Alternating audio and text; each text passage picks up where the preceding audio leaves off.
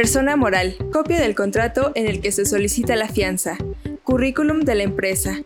Acta constitutiva y poderes notariales. RFC de la empresa. Alta de Hacienda, formato R1 o electrónico. Identificación oficial del representante legal. Comprobante de domicilio con antigüedad máxima de dos meses. Copia de la declaración del ISR del último ejercicio. Estados financieros parciales con antigüedad máxima de dos meses. Elaborados en hoja membretada y firmados por el representante legal y contador público. Copia de cédula profesional del contador que firma los estados financieros.